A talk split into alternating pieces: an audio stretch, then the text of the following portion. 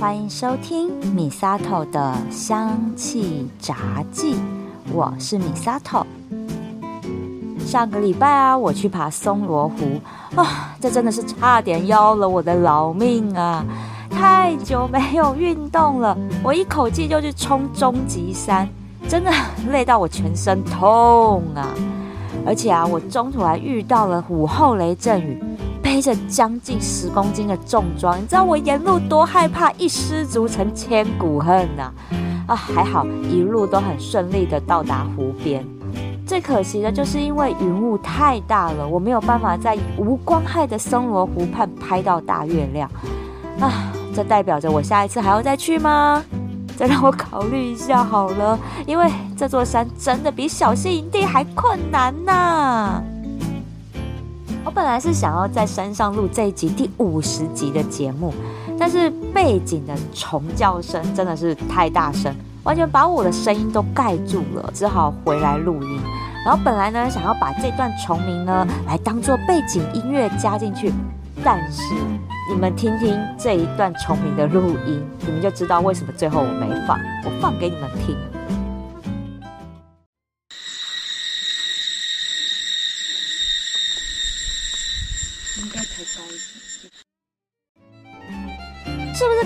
这个虫叫声有点诡异？我觉得好像在拍鬼片哦。而且我边爬边下大雨，整个森林都起雾。你知道听到这种虫鸣真的是心很毛哎。我沿路爬，沿路边念南无阿弥陀佛，念佛号，加强我的意志力，然后往前走，真的是很害怕。然后沿路我就在想啊，哇，这种气氛真的很适合我这一集想要来分享的主题。到了湖边，是不是我来用钩棚录一下？结果我爬到湖边，真的已经快六点，天都要黑了。搭好帐篷，真的就没有办法录音。而且我要录的时候啊，除了虫鸣哦，还有附近扎营人在聊天的声音。虽然距离有点远啦，但是背景音还是收得到。然后居然还出现山枪的叫声，所以最后我就放弃，还是回来录这一集。那是什么样的主题这么适合在这种带着一点惊悚感的迷雾森林里来讲呢？这个主题就是一群好人欺负霸凌一个好人的扭曲暗黑的心理学效应，叫做黑羊效应。这个呢是我看了一本书，作者呢是陈俊清医生所撰写的《黑羊效应》。它呢是深度剖析黑羊效应这个集体霸凌的破坏性心理效应啊！读这本书啊，真的让我勾起好多尘封已久的记忆。而借由这一集，我也想要告诫一下，和学生时代被排挤、被霸凌，但是我无能为力去帮忙的两个人说一声抱歉。我就用这个故事来向大家说明什么是黑羊效应，还有遇到黑羊效应的时候，我们可以怎么来处理。首先呢，先跟大家说明一下，黑羊效应呢有三个主要的主角群。第一个就是被欺负霸凌的黑羊，然后再来呢就是专门欺负黑羊的屠夫团体，就是杀鸡宰羊的那个屠夫。这里暗指就是欺负霸凌黑羊的这些人，我们就把它称作为屠夫团体。最后呢，是站在旁边看，一副事不关己的样子，啊，或者是想帮忙也帮不上忙，可能也不敢帮忙的闲杂人等。也就是这三群人组成了这个黑羊效应的霸凌现象。话说啊，那时候是我高中二年级的时候，因为高二我们分班嘛，就从原本高一不分组，然后到了高二我们就分组分班这样子。高一是三个女生班，后来到高二就变成两个社会组，一个自然组。那我就是在自然组的那一个班里面。那我们这个班呢，那时候就来了一个转学生，还有一位新的班导师。这转学生哈，她其实是一个个性非常爽朗的女孩子。然后我不知道为什么就会传出来她的一个谣言，说她年纪比我们还要大很多岁。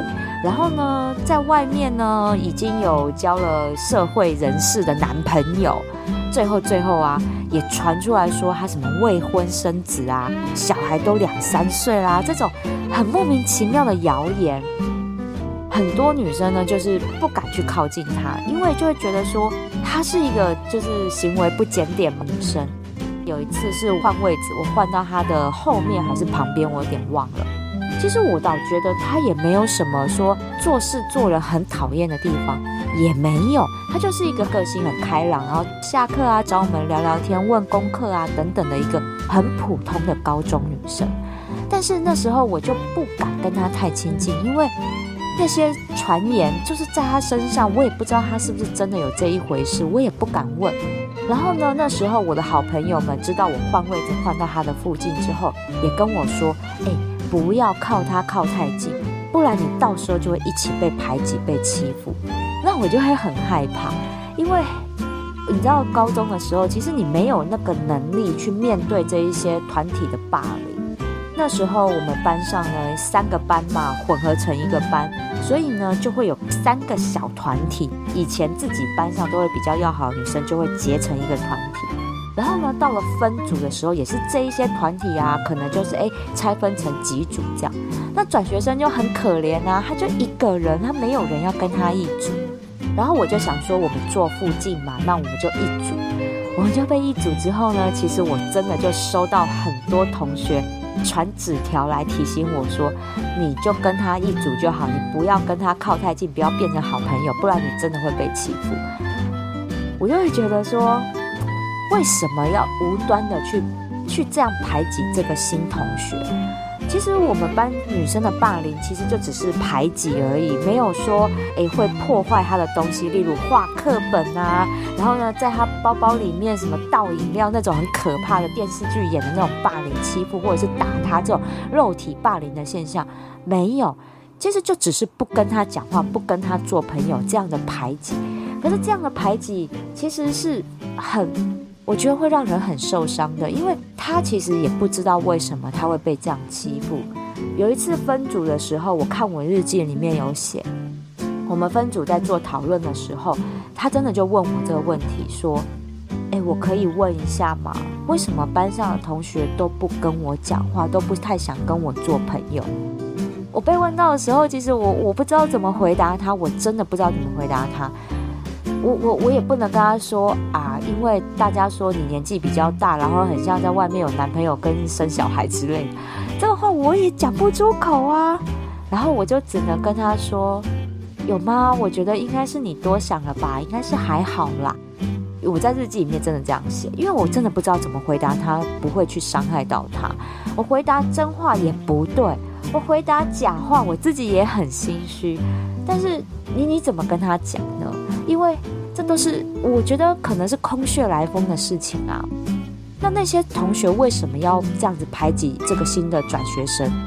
我也不知道，我真的不知道为什么他们为什么会这样传出这些话，我也不晓得。好，这是第一个我遇到了这样子被排挤的转学生，然后他向我求救。我回答不出来，然后我也不敢跟他深度交往，因为我害怕也被这样的霸凌，也被这样的排挤，所以我不敢伸手去多做一些要好的举动吧。第二个被欺负的是我们的新的班导师哦，这个被欺负的就更可怕。其实他起来有志，我觉得这个新班导他纯粹真的就是少点红台不？他真的只是很倒霉被牵连了。原本在高一的时候，我们这个班的班导师，他因为跟校长处的不是很愉快，所以等于是被校长开除了。那我们同学为什么会知道这件事情呢？因为到了高一下学期，我们的焦虑感就出现了。我们到底要选择自然组还是要选择社会组？其实大家都产生了焦虑。那因为这个班导师我们很喜欢他，所以我们就问他说：“哎，老师，你是不是有可能会变成自然组的班导师？”好，很多同学就这样问。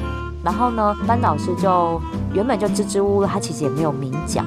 后来他才说：“哦，我就会只有教你们这一年，我之后就不会在学校任教了。所以连同你们的英文这一堂课，也都会是由新老师来教，我就会离开这所学校。”那这对大家就来讲，就哇塞，怎么会这样？你才教一年，我们感情这么好，所以很多同学就去跟很多老师去打听到这些消息，所以才知道说，原来他跟校长处不好，然后校长就开除他这样子。那我们就把校长给恨上啦。本来就对这个校长也不是说多好的印象，那结果他把我们最爱的班导师给开除了，所以我们大家就非常的生气这件事。那到了高二，原本选择社会组的女生，那他们就会知道说，哦，原本就晓得啊有其他的班导师会继续带。那我们选择自然组的女生班，就知道说，原本我们的班导就是我们喜欢老师，结果呢被弄走啦。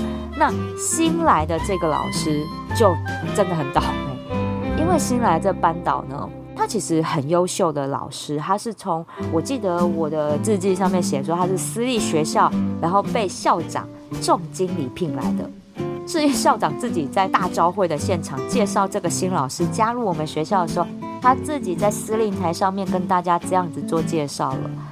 好了，他这样做介绍之后，我们班的女生更生气。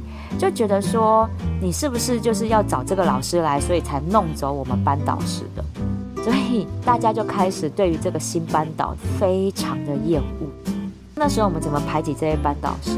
因为他是任教英文，所以他的英文课我们完全都没有人要认真上课，就是他上面讲他的啊，然后我们就在底下做自己的事情啊，或什么的。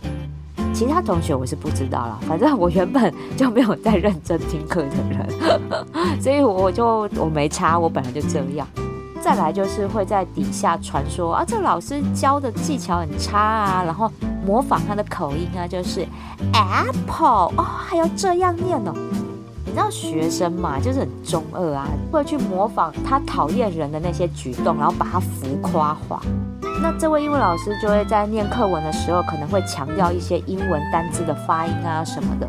那下课时间就成为我们大家争相模仿的对象，很幼稚，但是那时候就会这样子取笑一个人。当然，我们也不可能说在厕所里面什么泼他水啊，或者是在他茶杯里面下药什么，没有。我跟你讲，那个年代，三十年前的霸凌。还没有到那样子可怕的举动出来，至少我的人生里面没有遇到过真的是肉体伤害的霸凌。但是这种心理伤害啊，传耳语呀，用这种风凉话，用不礼貌的举动去排挤一个人，这个是我都有遇到的。就这样子，高二一学期快过去了。班导师呢，他就私下找我，找我一个人哦，然后在上课时间，他就跟我借了一堂课的时间，把我找出来，然后就在他的导师办公室跟我哭诉。我真的日记里面也有写到这一段。看这本书，我真的想到好多的记忆，我就去翻我高中的日记，去回想这一段。他真的就跟我哭诉说，他不知道为什么班上的同学要这么讨厌他，不认真上他的课都没有关系，然后。为什么要用这样的一些排挤他、讨厌他的行为，然后拒绝上他的课，拒绝接受他的指导？他在开班会的时候也没有人理他。他提出来的这些建议，就是我们说我们的，他讲他的，完全没有人要理他。他真的跟我哭哎！那时候我的想法就是。我我我又不能跟老师讲说，老师你真的是只是倒霉，你很衰，大家就是把对校长的气出在你身上而已。我没有办法跟他讲这个话，我相信他应该知道，因为这件事情很多老师都晓得啊，我就不相信这些老师没有跟你讲过这样的话。那你要我从我一个学生口里得到什么样的资讯呢？你知道，如果我跟你讲了这些话之后，你知道我回班上去，我就当场被被抓到啊！我可能会被那些同学给迁怒，说我是廖北啊，然后我就可能就变成另外一个被霸凌、被欺负的对象。你叫我怎么跟你讲？对我就不敢啊。我就只能看他哭了，真的四十分钟一节课的时间，我我不知道怎么安慰他，我就只能跟老师讲说，老师真的，我我我觉得应该大家只是青春期吧，叛逆吧，嗯，我会认真上你的课啦。好了，我看我少看一些小说漫画，我尽量醒着上你的课，因为对，不然我还能说什么？看着一位班导师哭，我我无能为力呀，我不敢，我怕我也被排挤呀。这个是我在那段高中时候遇到了两个被霸凌的状况然后后来到了高二下学期到还有高三的时候，情况其实是有好转很多，因为大家就可能真的要忙着准备联考，把重心就会放在考试念书身上。对于这位转学生还有班导师的排挤，我觉得啦，我的日记里面看起来。其实就已经少很多了，没有再说像高二上学期这样非常针对性的不理你，我不跟你讲话，然后我拒上你的课，没有，因为到了高二下学期，你再不上英文课，其实你很明显的，你联考你要怎么考，对不对？所以大家就还是会把重心放在考试念书身上，对于霸凌排挤的现象，其实就缓和了非常多。面对转学生就不想跟他讲话的，就还是没跟他讲话。但是至少因为换过座位之后，那有些同学就会觉得我还是可以跟你做一些基本的交流，但是也不会多深入的去来往。但是至少没有那一种跟空气人一样，他就默默的没有。我后来的观察是，大家还是会跟他讲话，然后分组的话啊，如果说真的少一个人啊，还是愿意让他同一组。没有那种高二上学期很明显的，就是我绝对不要跟你一组的那种感觉。就是我高二的时候遇到的被霸凌、被排挤，但是我真的很无能为力。我只能在这里跟他们说抱歉，因为那个时候的我，我没有能力去帮助你们什么。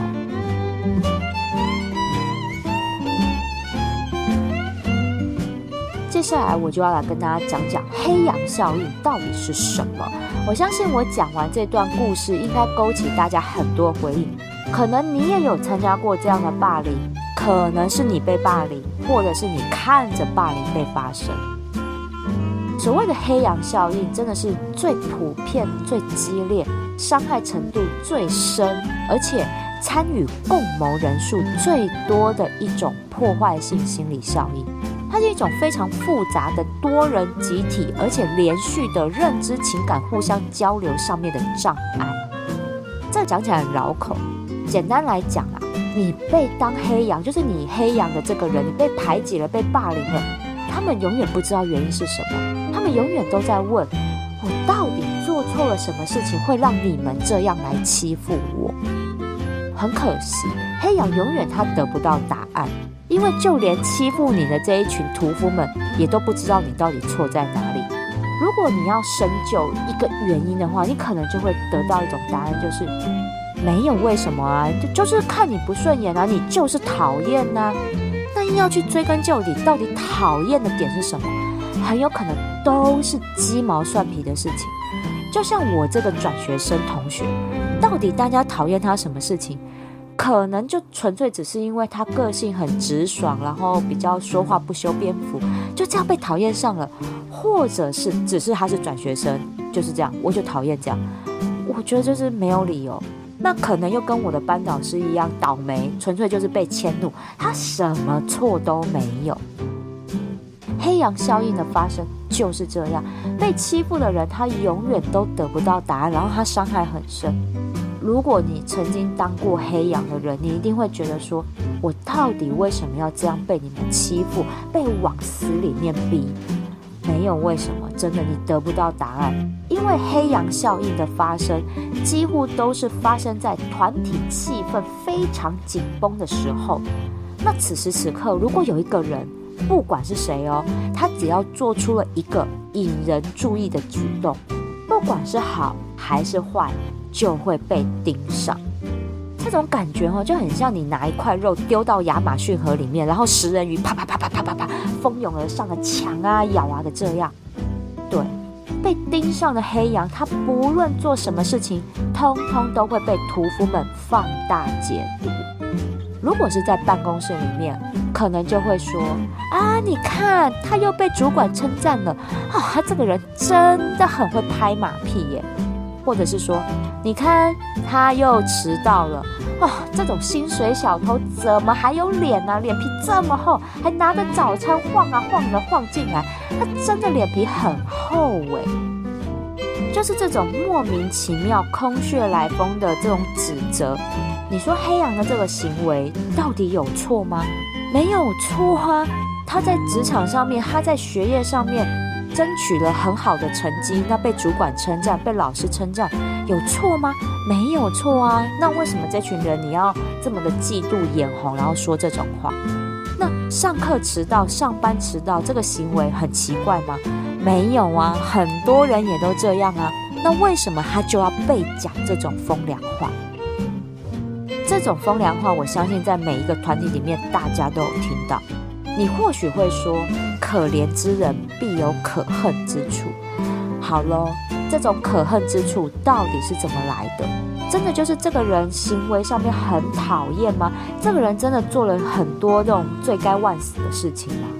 没有，没有。我只能说，他就是在这个团体气氛高压紧绷下，他就是一个出脱的行为。可能是大家在压力情况下，真的就是哎，我做不出一个好成绩来。没想到这只黑羊，它居然做好了这件事情，然后被称赞了，它就成为大家眼红的焦点。就是说，天哪，大家都做不好，你居然做得好！现在景气这么不好，你居然还有这样的好成绩，你这到底是怎么来的？屠夫们，他们其实就有一种扭曲的心态，因为他们做不好，他们压力很大，他们的负面情绪需要有一个宣泄的出口，而黑羊就是他们宣泄出口的管道。我欺负你，我讲你的坏话，我攻击你，我才会觉得我好过一点。屠夫们都有这种心态，有的时候我们在背后讲别人坏话，会有一种畅快的感觉。对我把我的快乐建筑在黑羊的痛苦上，这样我会好过一点。这就是屠夫这群人，他们把这样的一个恐怖友谊建筑在霸凌黑羊上面。所以我们在办公室里面，或者是在学校团体里面，永远都会看到一个人被霸凌的很可怜，但是你会觉得说，其实讲他坏话的那一群孩子。欺负他的这些办公室同事很坏吗？是真的就是那一种很坏小孩、很流氓的那种人吗？其实也不是。这些屠夫们，他们平常时候在办公室里面、在团体里面、在学校里面，可能也是成绩还不错啊。好，然后呢，在办公室里面也会帮别人忙的那一种好人。但是他们就会去欺负、去讲这些黑羊的坏话。然后讲到你会觉得有一些事情你根本就是空穴来风，对，那些都是他们编造出来的。很多的时候，他们靠着去编这些谎言，编这些风言风语来满足自己内心的那一种不平衡，因为他们做不到那么好的成绩，需要去宣泄他们内心的焦虑恐慌，所以用这样的说闲话、欺负人的方式来让自己好过一点。这就是为什么在黑羊效力里面，黑羊伤的会这么深，因为他被莫名其妙灌了这么多罪名，而屠夫他就是没有理由、没有原因，我看了一个影，我就捅你一刀，然后把对方伤得遍体鳞伤，来满足自己内心宣泄的这种快感。那第三群人在旁边的闲杂人等呢？他们在黑羊效应里面，其实也是一群心里面会受伤的人，因为他们很害怕自己被卷入了这场风波里面，然后呢，也变成被霸凌的黑羊。所以他们绝对不敢出手帮忙，就算是看到黑羊来跟自己求救，可能也会把他们推得远远的，因为我就害怕被欺负啊！我看你被欺负的这么惨，谁要这么倒霉啊？跟你沾上一点边，我可能就会被欺负哎！我没有办法去处理跟应对被霸凌的这种压力，所以我选择我跟你敬而远之，我就是在旁边远远的看，然后不要卷到我就好。但是其实我看到了这一连串发生的经过的时候，我内心会不会有阴影？我会，因为我知道原来被欺负、被霸凌是一件这么可怕的事情，但是我没有能力去救他们。我知道这是错的，我知道这是不对的，但是我没有能力，我没有办法去救他，所以这也会对于在旁边的闲杂人等来说，也会留下一个心理阴影。再来是旁边的闲杂人等。他们也会用一种事不关己，或者是去安慰黑羊，就是说：“哎呦，你也要反省一下啊，你是不是因为做错了什么事情？你是不是就是因为你的个性才会人家才会这样子对你？有没有觉得这种话很耳熟？这样看呢，我们在高中的时候遇到这种欺负、被霸凌的现象，如果我们去跟老师讲，老师一定会说：哎呦，你们就是小朋友之间的打闹嘛，同学开玩笑而已，你不要当真。这哪是开玩笑啊？我们感受到被欺负了这种心情，我们的不愉快，我们的不舒服，这个是很强烈的情绪，怎么会是开玩笑？如果是开玩笑，那玩笑也开得太过火了吧？但是闲杂人等，因为他们没有能力，没有办法帮上忙，所以他们只能用这种很风凉话式的安慰来推卸责任。像家长也是啊，如果你跟你爸妈讲说我在学校被欺负了。那你爸妈一定也会说，你一定是哈做错了什么事情，你一定是做什么惹人厌的事情，同学才会这样对你啊！你要反省一下啦。那如果是你考很好，成绩很好，然后却被同学霸凌，那可能家长也会说，他们就是嫉妒你功课好啊，所以才会这样欺负你啊！你要用心去教他们哈，你不要自私，你就教他们功课怎么做，让他们成绩也变好，就不会欺负你了。是不是很莫名其妙？我们现在长大了之后才会知道，说这是一些很莫名其妙的安慰的话，因为完全帮不上我们的忙，因为很像黑羊被霸凌就是应该，我们该死一样。其实不是的，在黑羊效应里面，真的没有一个人被霸凌是有原因的，因为那些原因都是屠夫们去过度解读出来的。所以黑羊在这一段被霸凌的过程中，他们很痛苦，甚至寻求心理医师的调解，都还在问一个原因，就是我到底做错什么要这样被欺负？这本书读到这里的时候啊，我会觉得说，那面对黑羊效应，这些被欺负的黑羊到底该怎么办？如果离职就可以解决的这件事情的话。我觉得那真的是非常简单就可以做到的事情，那就离开嘛，没有什么啊。如果你在这个团队里面，其实你就没有什么好眷恋的，那就离开呀。就跟当时候的那个转学生，如果他在高二上学期那时候真的被霸凌的，觉得他撑不下去，他转学或许或许就可以解决这个问题，但是。他转学只是又到另外一个环境，可能又要面对另外一个环境的霸凌也说不定啊。所以他那时候选择没有转学，他继续留下来，好好的念完这两年。其实到后面这个状况其实也就结束了。我觉得在黑羊效应里面，黑羊真的很可怜，因为你会不断的被欺负、被霸凌。我们必须要很强的精神力，因为你撑过去，你没有被这些屠夫给击倒，那赢的就是你。他们会发现说：“我怎么攻击你都没有用啊？那你就是无痛无痒，那觉得就没什么好玩的。最后就会转移目标，可能到新的对象去，然后欺负别人。又或者是他们闹内讧，觉得哎，其实这样子欺负他，是不是其实根本就没有这么一回事？然后呢，旁边的闲杂人等其实也没有说跟着我们欺负啊，等等之类的。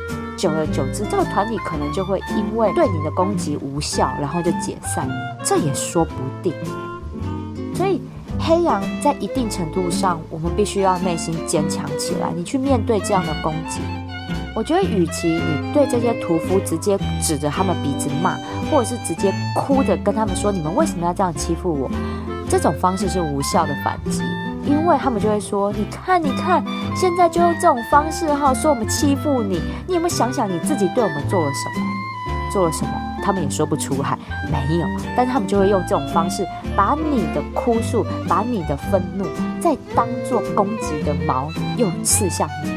所以这种方式是无效的。我们只能去无视于他们在我们身上加注的这些伤害，我们想办法转化掉，然后让他们觉得说：哎，你没有被击倒，反而活得很好，你越活越好。这件事情对他们才是最好的打击。身为屠夫，你们要怎么样去缓解自己的内心的这些负面情绪？我觉得必须要去面对自己的负面情绪，要去找宣泄出口，不是用这种欺负人的方式来去满足自己的优越感。我觉得这个是错的。身为屠夫，我觉得他们可能在夜深人静的时候，真的会有一个内心的良善声音告诉他们：你们这样欺负一个人，意义到底在哪里？你这样就会得到快乐吗？我觉得屠夫是一群很可怜的人，就是可恨之人必有可怜之处。这群人真的很讨厌，他们用这种毒意乱喷的方式，然后去伤害一个人。其实他们内心是恐惧的，内心是焦虑的，他们没有办法好好的去处理自己的负面情绪，只能用这样的方式来发泄，然后来得到快感。这群人我们会发现，如果是在办公室里，他们可能是一群永远升迁无望的人，所以他们只能用这样的方式去攻击可能有机会升迁的人。那如果呢是在学校团体里面，这群人可能功课就是普普通通，然后呢是一群不起眼，老师呢可能不会特别注意，同学们也不会特别留意的一群人，所以他们会用这样的方式去刷自己的存在感，让别人知道说哦，我们也是一群很厉害的人哦，很中二，对不对？但是屠夫团体的集体心态就是这样。而且他们靠着攻击别人、伤害别人的方式来建立起自己团体的恐怖友谊。你会发现哦，这一群人的友谊关系纯粹就是建立在我来讲这个人的风言风语。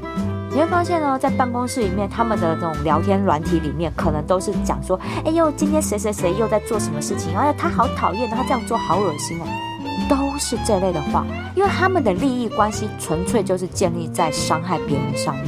所以，当这只黑羊如果无视于他们的攻击，哎，反而活得很好，那他们的这一些风言风语，反而就变成他们反弹、反噬自己的一种力量，因为他们的这些负面的攻击没有地方可以去，就会转向于内讧，然后这个团体就会自然解散了。那又或者是他们呢，就会一直不断攻击到那只黑羊离开。如果黑羊离开之后，哎，他们友谊就结束喽，他们就会觉得回归于平淡，然后呢，再也不会有人说起他们当初怎么样欺负这只黑羊。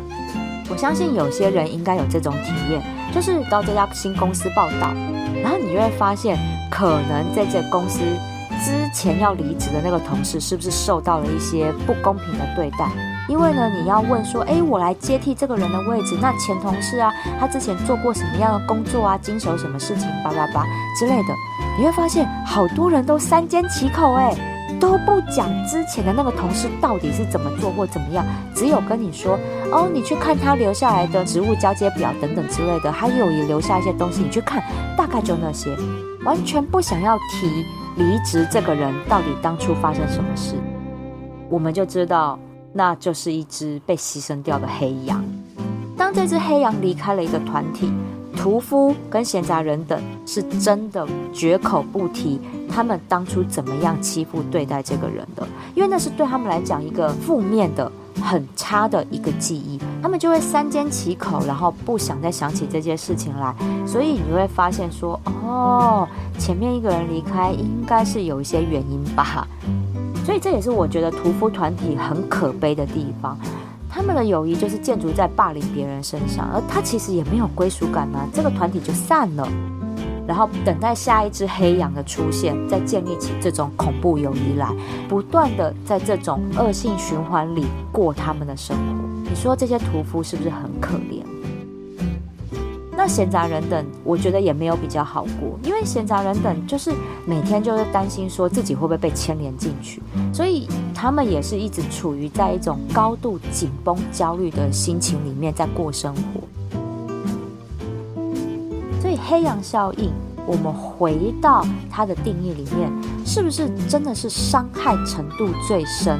然后参与共谋人数最多，然后在这一个霸凌里面，其实没有人得到任何好处，没有，因为所有人都受到了很多的心理伤害。今天我会想要特别分享这一本书，我也蛮推荐大家可以去阅读这一本《黑羊效应》，它是黄色封皮的书。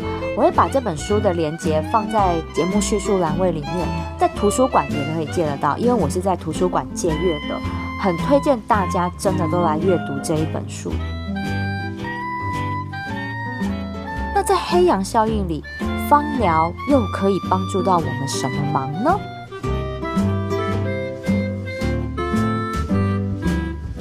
如果是被欺负的这只黑羊，我能够体会那一种。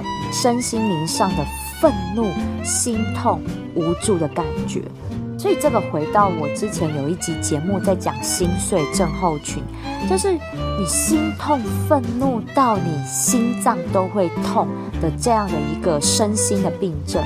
在生理上，我们可以使用调剂心血管循环的调理配方，就是香蜂草一滴，真正薰衣草三滴，再加上甜马玉兰两滴。这个配方就可以照顾我们的心血管。当你气到心痛的时候，我们就可以先舒缓心血管的不适。那心灵上的无助，找不到原因，为什么会被欺负了这种焦虑不安的感觉，那这个心理的伤，我们可以用永久花精油来疗这个内心的淤伤。如果你是用霸凌来宣泄自己负面情绪的屠夫，我会建议在夜深人静的时候熏香乳香精油。你必须去面对自己内心的这些负面情绪，还有你在群体生活里的这种社交恐惧。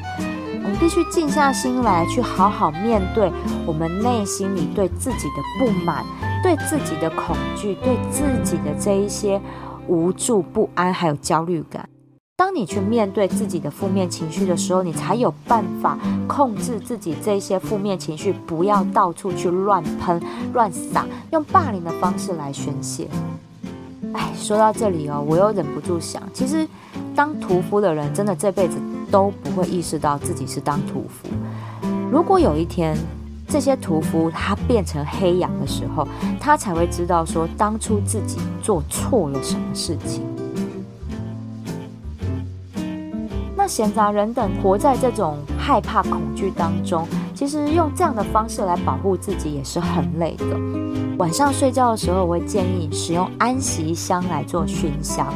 因为安息香它甜甜的能量，其实会帮助我们安定这种不安、焦虑、恐惧的这种心情，帮助我们好好入睡。隔天早上起来，当你又在面对这种高压恐惧的时候，你会比较有能量去控制自己，不要去害怕面对这些事情。当我们内心可能能量扬起来的时候，我们会从闲杂人等变成是有能力去缓解、去打。开这个黑羊效益的那一群人，因为闲杂人等，有的时候你可能会是一个主管，你可能是那个老师，其实你是站在一个有能力去处理黑羊效益的一个位置，但是因为内心能量的不够强大，所以才会导致你没有能力去处理这样的一个局面。所以安息香它是能够帮助我们把内心正能量给养起来。慢慢的壮大自己，从闲杂人等到有能力去打破黑羊效应，这是安息香可以带给闲杂人等的力量。当我们如果不好好壮大自己，下一只黑羊可能就从我们闲杂人等里面去挑出来。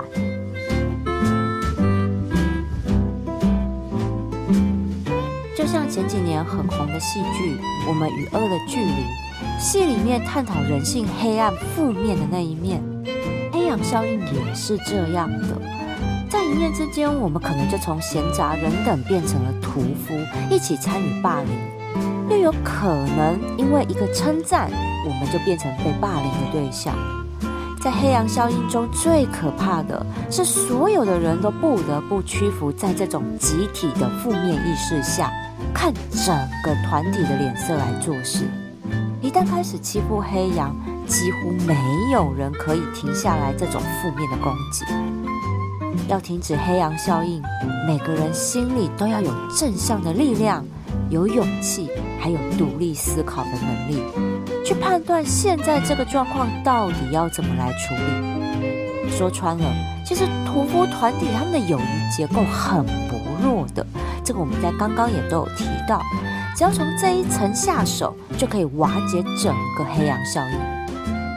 但是这件事哈，真的不简单，不简单呐！为啊，每个人都害怕变成被攻击、被霸凌的对象。但是如果我们现在都是成年人了，我们长大的不只是身体，心灵应该也要跟着成长才对。虽然还是有很多人用这种很幼稚的手段去宣泄自己的情绪，但是当我们亲手破解过一个黑羊效应，未来我们就不会害怕它再度发生，因为我们已经有能力去解决这件事情了。这个是我看完这本书之后想要跟大家分享的一个心得。很多时候，我们逃避了生命中的一个坎，老天爷或上帝一定会再安排另外一个关卡来磨练我们的心智。或许就是因为当年我选择了袖手旁观，没有帮助到被欺负的转学生还有班导，所以之后我在职场上就成了一只黑羊，被主管屠夫们围剿。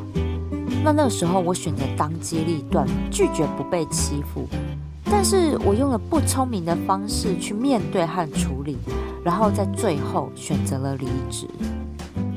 不过，也就是因为有了这一次处理黑羊效应的经验，我就知道下一次如果我又遇上了，我会有什么样更好的方式去处理。这个就是我想要跟大家表达的意思。这一集节目，希望大家可以分享给被黑羊效应伤害过的人们，不要钻牛角尖的去找出自己到底错在哪里，把这份力气用在如何保护自己。破解现在的困境才是重点，而芳香疗法的植物香气，时时给自己的心灵加油打气，陪着自己走过最艰困的低潮。